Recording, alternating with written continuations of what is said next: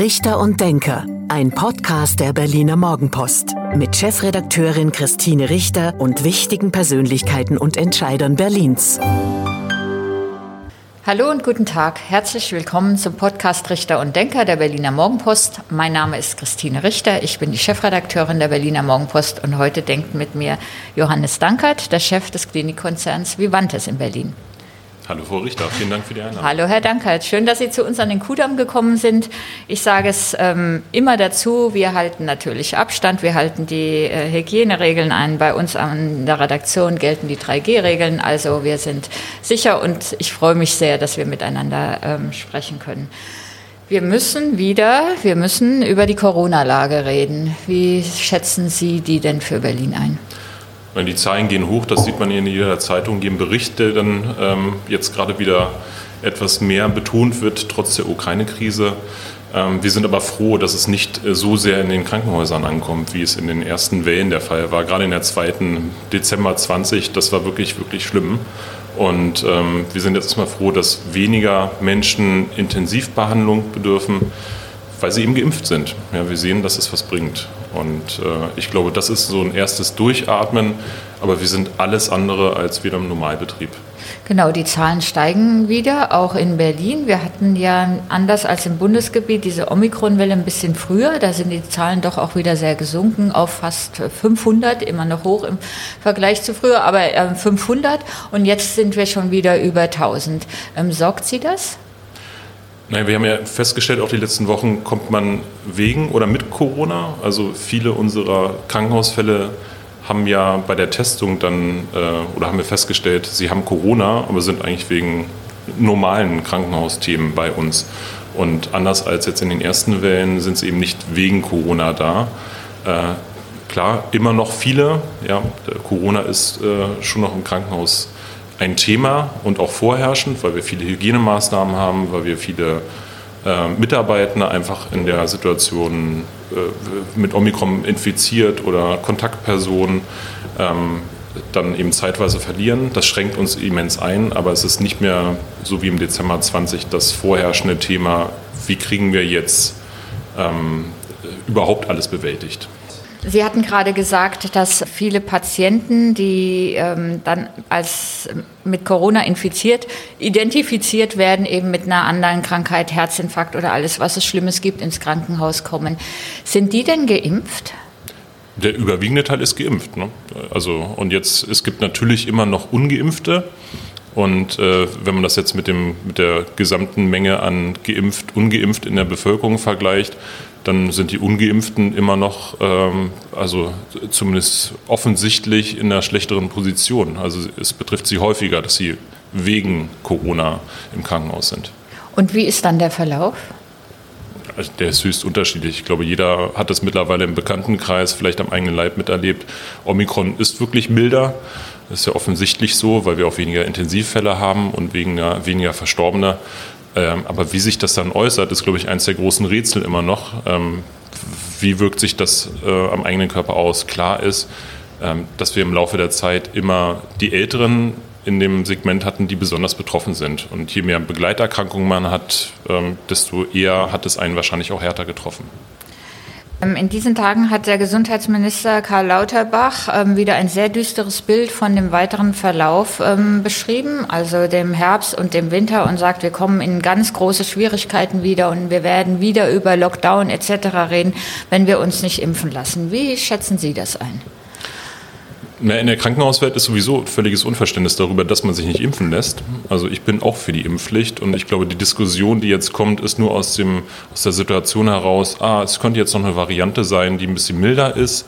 Was ist eigentlich, wenn es im Herbst wieder so ist, dass es wieder eine neue Rekombination, neue Virusmutation gibt, die es dann eben doch wieder erforderlich macht, dass man flächendeckend hofft und sich wünscht, dass alle geimpft sind. Und ähm, ich, ich weiß es nicht, wie es sich entwickelt. Wer es ganz genau weiß, der, ja, der hat wahrscheinlich ich viele glaube, Studien das weiß, Das Nein, weiß keiner, das, wie ähm, genau es sich weiterentwickeln deswegen, wird. Wenn wir irgendwas lernen, ist ja, wie kann man sich darauf vorbereiten. Und ich glaube, das Impfen und der, der Umgang mit äh, Masken und mit auch den Mitmenschen, äh, das hätten wir schon viel früher lernen sollen, ja, wie man das macht. Und das ist ja durchaus auch unterschiedlich und auch merkwürdig ausgeprägt, dass man nicht Rücksicht auf seine Mitmenschen nimmt. Wie ist es denn ähm, bei den Bediensteten bei Vivantes? Das ist ja jetzt ein sehr großer Konzern mit tausenden Mitarbeitern. Wie ist denn da die Impfquote? Die ist sehr hoch, die ist annähernd 95 Prozent. Ähm, aber eben 5 Prozent machen eben bei vielen tausenden Mitarbeitern eben trotzdem noch eine große Anzahl aus. Ähm, das, ist ein, das ist eine kleine Stadt und wir können nicht annehmen, dass in der kleinen Stadt jeder so tickt, wie wir das vielleicht äh, als, als sinnvoll achten und wie es nach, nach Datenbasis sinnvoll wäre. Deswegen es gibt auch bei uns Impfverweigerer und Menschen, die es ähm, meinen, besser zu wissen.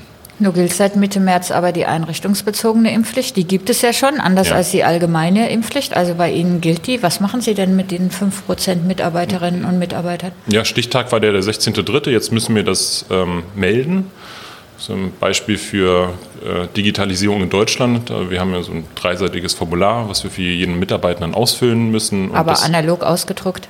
Oder äh, digital versendet? Ja, also es, äh, gewisser Medienbruch ist da, weil man kann sich das Formular von der Internetseite runterladen. Nein, immerhin. Äh, ähm, ja, man muss dann allerdings auch dann ausfüllen und auf dem Postweg wieder zurückschicken. Also es ist, ähm, ist wahrscheinlich exemplarisch dafür, dass äh, wir auch in den letzten zwei Jahren, äh, zumindest jetzt was Ver Verwaltung, Behörden ähm, angeht, nicht unbedingt digitaler geworden sind. Das ist total bedauerlich und schade. Gut, bevor wir darüber reden, nochmal zurück ähm, äh, zu den Mitarbeiterinnen und Mitarbeitern, die sich nicht impfen lassen, die Sie ja wahrscheinlich auch, oder vielleicht doch, ähm, müssen Sie ähm, erklären. Kriegen Sie die noch überzeugt? Also ein Teil haben wir sicherlich wieder dadurch überzeugt bekommen, dass wir immer wieder Aufklärung betrieben haben. Wir haben ja auch ähm, einen, einen sehr, sehr guten Infektiologen, Herrn Professor Gläser, der er meinte, also er hat tageweise Dutzende von Gesprächen geführt. Und es gibt durchaus ähm, Erfolge der Aufklärungsarbeit. Also wir hören nicht auf, aufzuklären. Ähm, der, dieser sogenannte Totimpfstoff, der hat auch nochmal äh, einige Menschen überzeugt, sich impfen zu lassen. Es gibt aber einige, die das einfach partout ablehnen. Und äh, diese werden wir dann, so wie sieht es ja auch das Gesetz vor, an das Gesundheitsamt melden. Und dann künftig nicht mehr einsetzen können. Die werden sie verlieren, trotz der ähm, Probleme beim, bei der Pflege, trotz der Personalmangel bei der Pflege. Ja, wir haben ja ganz viele Berufsgruppen. Man kann jetzt gar nicht sagen, dass es nur Pflegekräfte. Das ist nur, ja, mhm. also und deswegen, es kommt dann eben auf den jeweiligen Bereich an. Ja, also wir haben natürlich überall potenziell vulnerablen Patientenkontakt. Niemand kann jetzt sagen, ich bin jetzt gar nicht mit irgendwelchen Patientinnen und Patienten in Berührung und deswegen müssen wir zusammen vielleicht auch mit dem Gesundheitsamt ermitteln, ist das dann so schwierig, der Einsatz der Mitarbeitenden und wie ist die Situation, lässt es die vielleicht auch zu, dass man das in einem klar abgegrenzten Bereich mit entsprechenden Schutzmaßnahmen trotzdem verantworten kann. Das muss das Gesundheitsamt dann sagen. Gibt es eigentlich Ärzte bei Vivantes, die sich nicht haben impfen lassen? Ja, aber nicht also viele. Nicht viele. Also Aber das ist äh, beinahe schon namentlich bekannt. Ähm, ja, also ich glaube auch, dass der ärztliche Beruf schützt nicht davor, dass man manchmal äh, merkwürdige andere Gedanken hat. Aber es ist ja auch eine individuelle Entscheidung, die man vielleicht irgendwie substantiiert mit bestimmten Sachen anreichern kann. Ich kann es nicht nachvollziehen und ich glaube auch der, der ganz, ganz überwiegende Teil aller Mediziner in Deutschland könnte es nicht nachvollziehen, dass man sich nicht impfen lässt. Ja, das, ähm, ich kann, das kann ich auch nicht verstehen, vor allen Dingen, weil man ja gar nicht weiß, wie diese Krankheit verläuft. Und sie verläuft ja auch bei, bei jungen oder sportlichen oder wie auch immer Menschen läuft, sie kann sie ja tödlich verlaufen. Das ist ja das Tückische an dieser Corona-Krankheit. Aber ich muss ehrlich zugeben, ich habe meine Meinung zur Impfpflicht ähm, doch wieder geändert. Also ich war sehr für die Impfpflicht. Ähm, angesichts des Verlaufs der Omikron-Welle und auch angesichts der Tatsache, dass auch so viele Menschen, die geimpft sind, doch erkranken und dann zum Glück oft milde Verläufe haben oder auch mal zwei Wochen ähm, eine schwere, wie eine schwere ähm, Grippe erleben, bin ich doch schon ins Nachdenken gekommen, ob man dann verlangen kann, dass die Menschen sich impfen lassen müssen. Ja, ich finde schon, weil es äh, äh die Freiheit der Gesellschaft äh, ein hohes Gut ist. Ja? Und wenn man für sich selber in Anspruch nimmt, äh, ich lasse mich nicht impfen, aus welchen Gründen auch immer, äh, und dadurch andere einschränkt, dann hat mich das schon in vielen Phasen, auch in den letzten Monaten, emotionalisiert. Das, das, also das berührt mich und ganz, ganz viele aus, aus, äh, bei Vivantes auch. Und vielleicht sind die milden Verläufe auch deswegen eingetreten, weil man sich hat impfen lassen. Ja, und das ist dann, ja. zumindest die Datenlage lässt, glaube ich, sehr klare Rückschlüsse darauf ziehen, dass Impfen hilft und Impfen geholfen hat, auch was das Phänomen Long Covid angeht. Mhm. Also selbst da muss man sagen, also äh, vielleicht individuell äh, musste man sich nicht impfen lassen, hat keine Symptome gehabt bei der Infektion, hat auch keinen Long-Covid, aber es geht ja darum, dass wir als Gesellschaft hier möglichst gut durch die das Situation ist, Das ist sicherlich richtig. Also die, meine Hoffnung war ja auch, dass ganz schnell 90 Prozent und mehr sich impfen lassen, damit wir die Pandemie als Gesellschaft insgesamt ähm, schneller überstanden haben.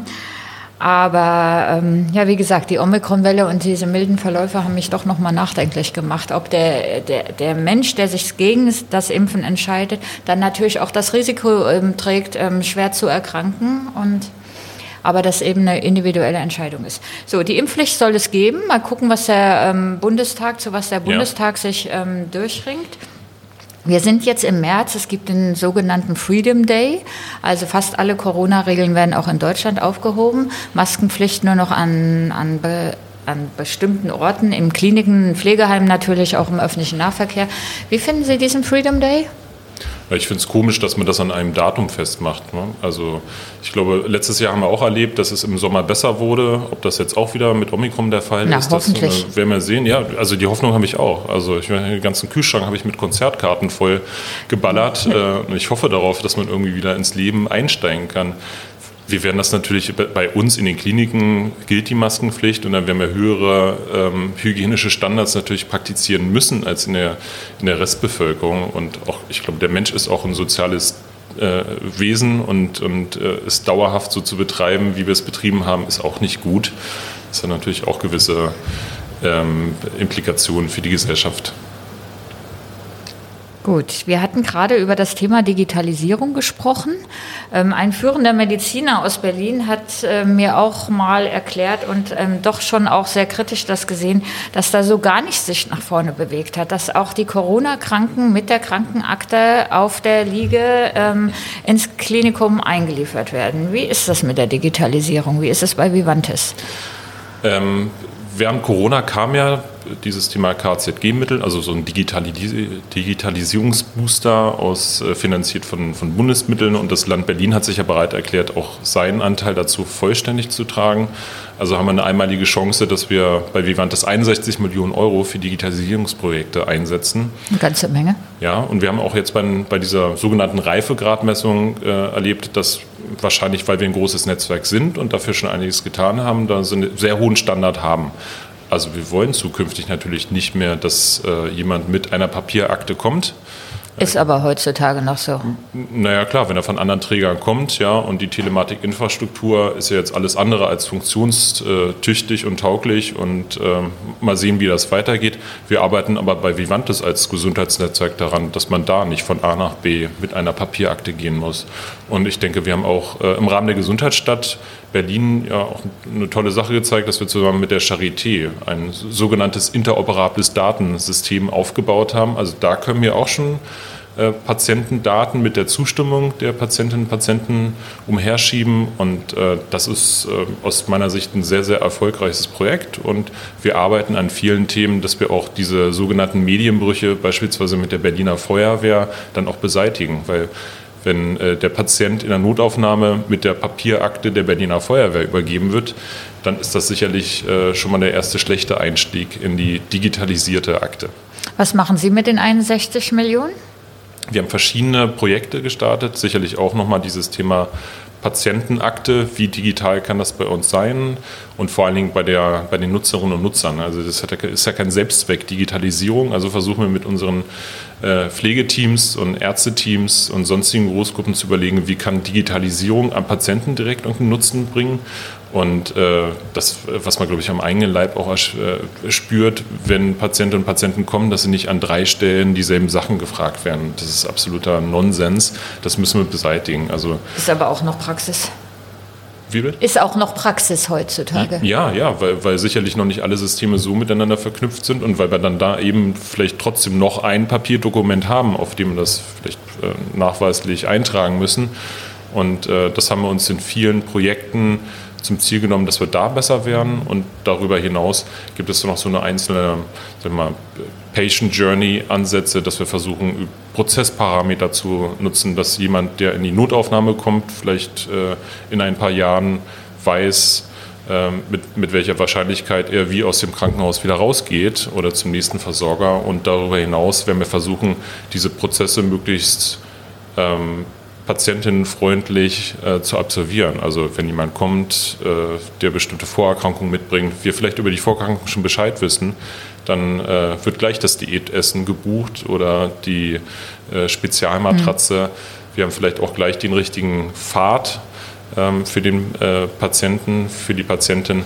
Und ähm, das macht viele Abläufe wesentlich einfacher und auch schneller und das nutzt vielleicht auch für im eigenen Erleben den Nutzerinnen und Nutzern, also unseren Ärztinnen und Ärzten und Pflegekräfte, als auch den Patientinnen und Patienten, wenn es einfach schnell geht im Krankenhaus. Wer möchte schon lange im Krankenhaus sein? Richtig. Sie hatten die Charité erwähnt. Ähm, Charité ist der andere große landeseigene Universitätsklinikum. Vivantes ist der landeseigene ähm, Krankenhauskonzern. Ähm, wie läuft da die Zusammenarbeit? Ja, also über die Gesundheitsstadt 2030 hatten wir ja quasi den Auftrag, mal drüber nachzudenken, wie wir jetzt zusammenarbeiten können.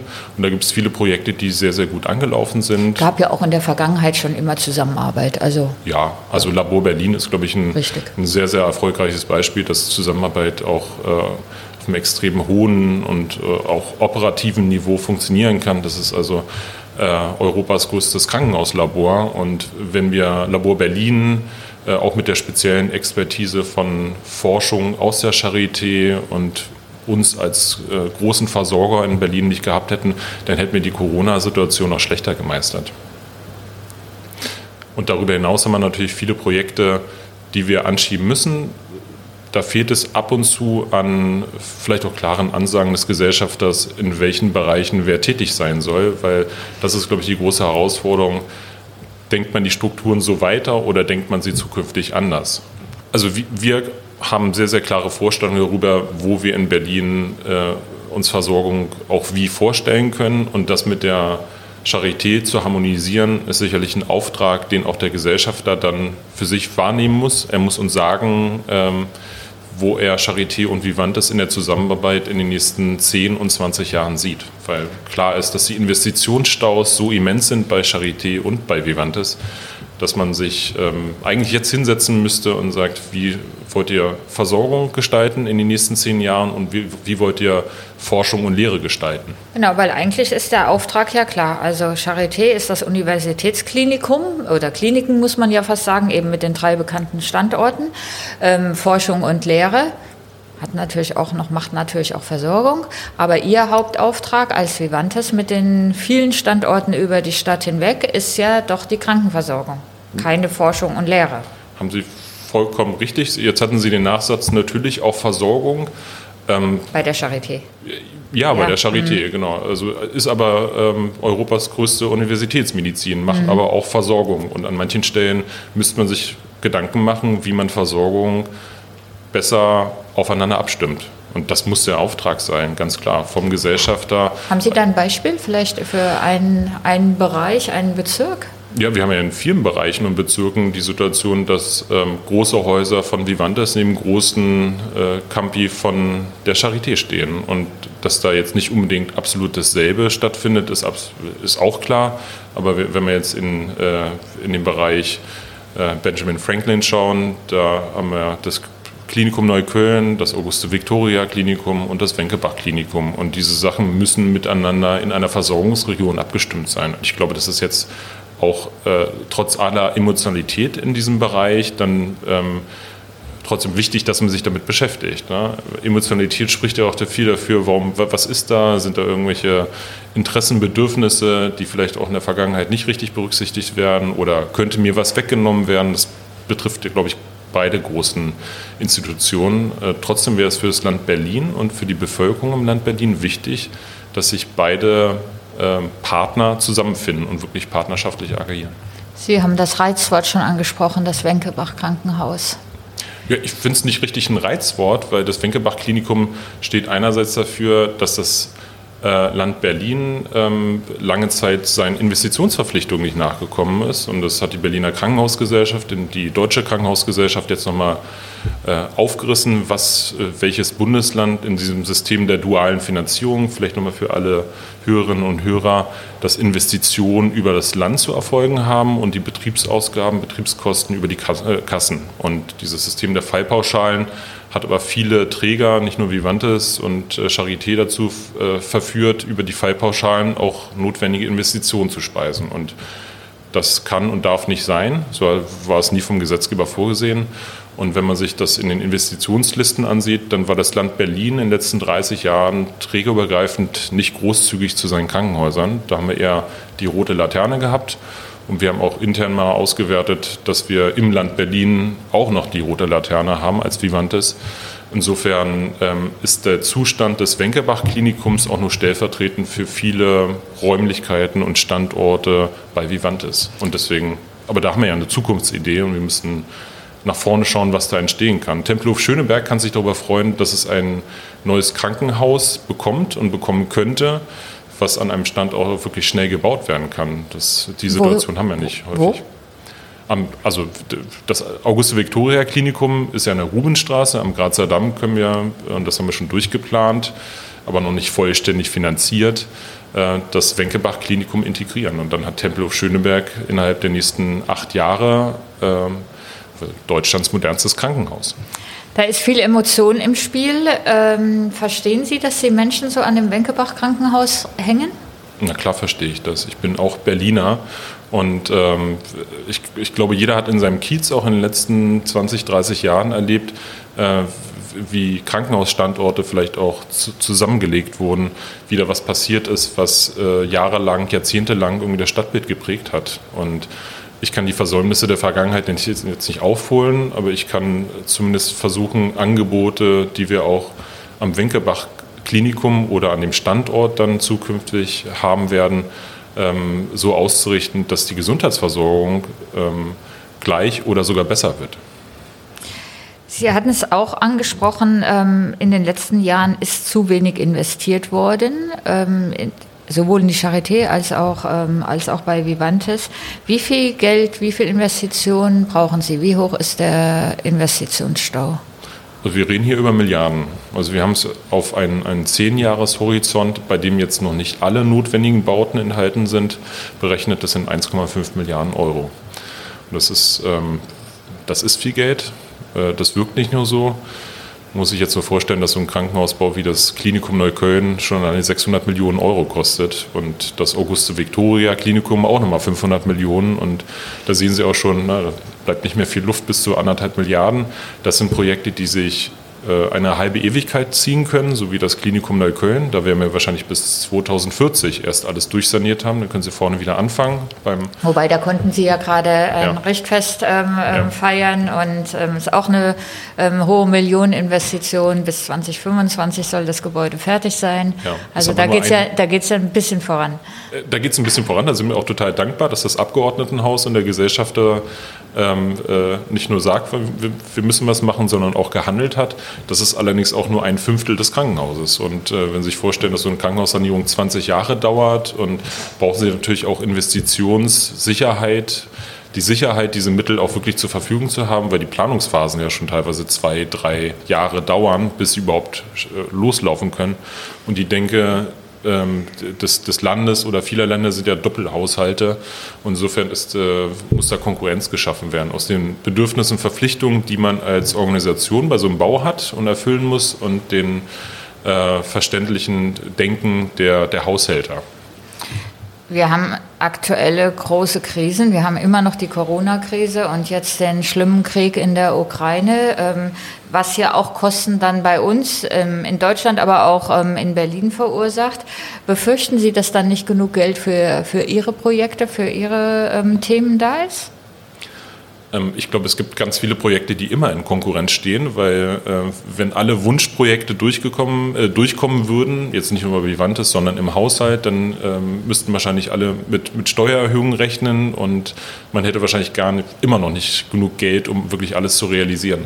Wenn irgendwas klar ist, aus der Corona-Pandemie-Situation heraus ist doch so, dass wir kritische Infrastruktur haben, die ähm, befähigt sein muss, überhaupt ihren Auftrag für die Gesellschaft, für die Bevölkerung zu leisten. Und äh, wir sind an den an, die Rande, an den Rand des Möglichen geführt worden. Ja, wir haben gesehen, dass unsere Gebäudestrukturen ähm, das so nicht aushalten und dass unsere Mitarbeitenden das so nicht aushalten. Und wir reden ja darüber, dass, dass wir immer noch Krankenhausstandorte haben, wo wir äh, eine Drei- oder Vier-Bettzimmer-Situation ohne Toilette haben. Und ähm, das hat uns in den ersten Wellen schon an den Rande der Leistungsfähigkeit geführt, weil sie können eben keine Corona-Patienten in Vierbettzimmern unterbringen und dadurch haben sie einfach schon weniger Leistungsfähigkeit als unter normalen Situationen. Und auch unter normal äh, vor Corona-Bedingungen war es sicherlich nicht schön, in einem Vierbettzimmer zu liegen. Und darüber hinaus gibt es einfach sag ich mal, in, in, auch im Krankenhausbau Neuerungen, die nach 40 Jahren sicherlich irgendwann mal eingeführt werden sollten. Und ähm, da sind andere Bundesländer gewaltige Schritte voraus. Deswegen habe ich keine richtige Furcht davor, äh, weil nichts ist in der Politik alternativlos. Man kann natürlich alles machen. Wir brauchen trotzdem Strukturen für Gesundheitsversorgung. Und deswegen ich habe Angebote gemacht und Angebote auch schon formuliert, wie man sich Gesundheitsversorgung in zehn Jahren vorstellen kann. Und ähm, wir sind auch dabei, da noch weiter detaillierter reinzugehen, weil es natürlich auch eine andere Finanzierungsthematik nach sich ziehen muss auf Bundesebene. Da kann das Land Berlin gar nichts machen. Also deswegen ähm, keine richtige Sorge. Ähm, ich glaube auch, dass wir viel Werbung dafür gemacht haben, auf unsere Situation aufmerksam zu machen. Und ich bin mir zumindest jetzt nach den letzten Wochen sicher, äh, dass sehr, sehr viele Abgeordnete fraktionsübergreifend äh, die Brisanz bei Vivantes verstanden haben. Es gibt einen neuen Senat in Berlin, Rot, Grün, Rot, knapp 100 Tage im Amt. Ähm, finden Sie da offenes Gehör? Ja, ich finde, an, ich finde an vielen Stellen sehr offenes Gehör. Ich finde auch, dass sich die regierende Bürgermeisterin Frau Giffey da sehr viel Vivantes auch eingesetzt hat. Und ähm, sie war auch bei der, beim Richtfest des Klinikum Neuköllns, äh, beim Nordkopf äh, quasi ihr alter Heimatbezirk und dass da eine sehr schnelle Reaktion auf Bedürfnisse von Vivantes stattfindet, das finde ich sehr, sehr gut. Und auch mit der Senatsgesundheitsverwaltung stehen wir im guten Austausch. Das ist natürlich dann immer so, wenn man, wenn man sich neu formiert als Verwaltung oder in den Verwaltungen, dann dauert das sicherlich auch ein bisschen und die Krisen sind offensichtlich. Es gilt, äh, die Corona-Pandemie äh, zu bekämpfen und sich da gut aufzustellen. Und jetzt kommt noch die, der Ukraine-Krieg dazu. Das bindet schon Kapazitäten an jeder Stelle. Und Vivantes steht aber auch bei der Ukraine-Krise äh, bereit, äh, dass wir unseren Teil zur Versorgung beispielsweise Geflüchteter oder auch Hilfslieferungen, da haben wir ja auch schon äh, gleich zu Beginn etwas getan in Abstimmung mit der Senatskanzlei, ähm, unseren Teil der Aufgabe zu übernehmen. Herr Danker, das war fast das Schlusswort, aber nur fast, weil bei dem Podcast Richter und Denker gibt es zum Schluss immer ein Spiel. Ähm, wir, ich gebe Ihnen zehn Sätze zu Ihnen und zu Berlin vor, diese bitte spontan vervollständigen, damit unsere Zuhörerinnen und Zuhörer Sie noch ein bisschen besser kennenlernen. Gerne. An den Berlinern mag ich. Ja, die haben schon eine schlotterige Art, aber ich bin selber Berliner, deswegen, also wenn man jetzt nicht die Berliner mögen würde, dann würde ich mir quasi selber eingestehen, äh, dass man sich selber auch nicht mag. Ich finde, sie könnten ähm, trotz ihrer Weltoffenheit ab und zu mal weniger rumnörgeln. Das wäre total gut, weil wir haben eine tolle Stadt. Ich bin total stolz darauf, was wir die letzten Jahrzehnte hier alles aufgebaut haben. Und äh, hier ist aber noch mehr Tiger am Tank. Der Gesundheitsstandort Berlin entwickelt sich? Aus meiner Sicht ähm, äh, mit den ersten Ansätzen sehr, sehr gut ist, auch eine Zukunftschance. Einerseits was die Forschung und Lehre angeht und auch moderne Versorgungsstrukturen, beispielsweise ähm, als Leuchtturm für Deutschland herzuhalten. Da kann man auch viel mit Digitalisierung und entsprechenden Start-ups machen oder Firmen. Also da steckt eine Menge Musik drin. Das ist eines der wir, Schwergewichte, die Berlin hat. Die Corona-Pandemie lehrt uns, dass wir froh sein sollten, wenn es uns gut geht, dass man gesund ist und auf die kleinen Dinge im Leben, äh, auf die man sich freuen kann. Ich sprach ja schon die ganzen Konzertkarten an. Ähm, ja, wir, wir sollten froh sein, wenn es uns gut geht. Kennenlernen würde ich gerne einmal. Ich hatte total Lust, Kurt Krümmer mal kennenzulernen. Ähm, den wollte ich auch zu 20 Jahre Vivantes gewinnen, aber es hat leider nicht geklappt, weil wir das Fest auch absagen mussten und ich glaube, er hatte auch was anderes zu tun. Ähm, ja, das ist ein richtiger Berliner, glaube ich. Ähm, und ähm, äh, ich finde es äh, toll, wie er mit seiner Krankheit umgeht und ich finde ihn darüber hinaus noch urkomisch. Mein Lieblingsort in Berlin ist? habe ich einige. Ich, ich nutze das Wochenende viel, um Sport zu treiben, gerade im Südwesten. Ich mag den Wannsee. Äh, es gibt so kleine Details in Berlin, über die ich mich freue. Vorgestern war ich am Leipziger Platz, der irgendwie neu entstanden ist, aber der, dass das Leben so pulsiert ja, und dass man sich zurückziehen kann, aber dann trotzdem wieder Orte findet, wo es richtig zur Sache geht. Das ist irgendwie schön. Das deutsche Gesundheitssystem muss reformiert werden, weil? Weil es äh, am Ende ist und weil wir gemerkt haben, dass es so, wie es finanziert ist, so wie es aufgebaut ist, nicht weiter dauerhaft seinen Zweck erfüllen kann. An den Mitarbeiterinnen und Mitarbeitern von Vivantes schätze ich vor allem, dass man mit ihnen offen über die Probleme reden kann. Da gibt es sicherlich Gruppen, mit denen man konstruktiver reden kann. Und ich habe das auch all die Jahre gemacht. Also ich habe keine Furcht davor, irgendwo auf die Station zu gehen und mit jemandem zu reden. Und ich glaube, wir haben auch in der Streiksituation sehr viel miteinander geredet. Und wenn man nicht mehr miteinander redet, dann hat man ein Problem. Mein Vorbild ist? Ich, also ich hat, es gab immer Situationen, wo man sich sicherlich denkt, irgendjemand hat cool reagiert und gut reagiert. Ich habe aber kein richtiges Vorbild. Als, als Kind ist es wahrscheinlich eher so das, das Elterliche, der, der, der Vater, ja, was, was, was repräsentiert er, wie geht er mit Situationen um. Ich, es gibt viele, also zum Beispiel während des Streiks Matthias Platzig, das fand ich wirklich, das ist ein honoriger Politiker, äh, dessen Art ich sehr zu schätzen wusste und der nicht, ich mag Menschen, die nicht, ähm, äh, die nicht anders sind, wenn viele da sind äh, oder sie, man ihnen unter vier Augen begegnet. Ähm, äh, und das habe ich mir als, also jetzt nicht Herr Platzig in Person, aber dass man immer so äh, authentisch ist, wie man äh, breite Masse, man kann immer nicht alles sagen, das ist schon absolut klar, aber ich hoffe, es gibt nur einen Johannes Dankert. Vom neuen Senat erwarte ich? Dass man die Probleme angeht und äh, auch mit einem gewissen Pragmatismus löst. Also, dass viele reden, das nervt mich schon, auch auf Bundesebene, dass man ganz, ganz viel äh, problematisieren kann und man kann auch über die Impfpflicht mehrere Monate oder Jahre diskutieren oder man macht es einfach mal. Und da muss Deutschland als auch Berlin insgesamt viel, viel schneller werden. Wir sind schon im März, aber trotzdem die Frage für das Jahr 2022 wünsche ich mir. Ähm, e-, etwas mehr Ruhe als die letzten Jahre, weil wir ganz viele Themen haben, die wir jetzt auch äh, systematisch angehen müssen. Und äh, da haben die Krisen uns schon ein bisschen Kraft und Ressource gekostet. Vielen Dank, Herr Dankert. Das war der Podcast Richter und Denker der Berliner Morgenpost. Mein Name ist Christine Richter. Ich bin die Chefredakteurin der Berliner Morgenpost und heute hat mit mir gedacht Johannes Dankert, der Chef des Klinikkonzerns Vivantes in Berlin. Vielen Dank. Vielen Dank, Frau Richter.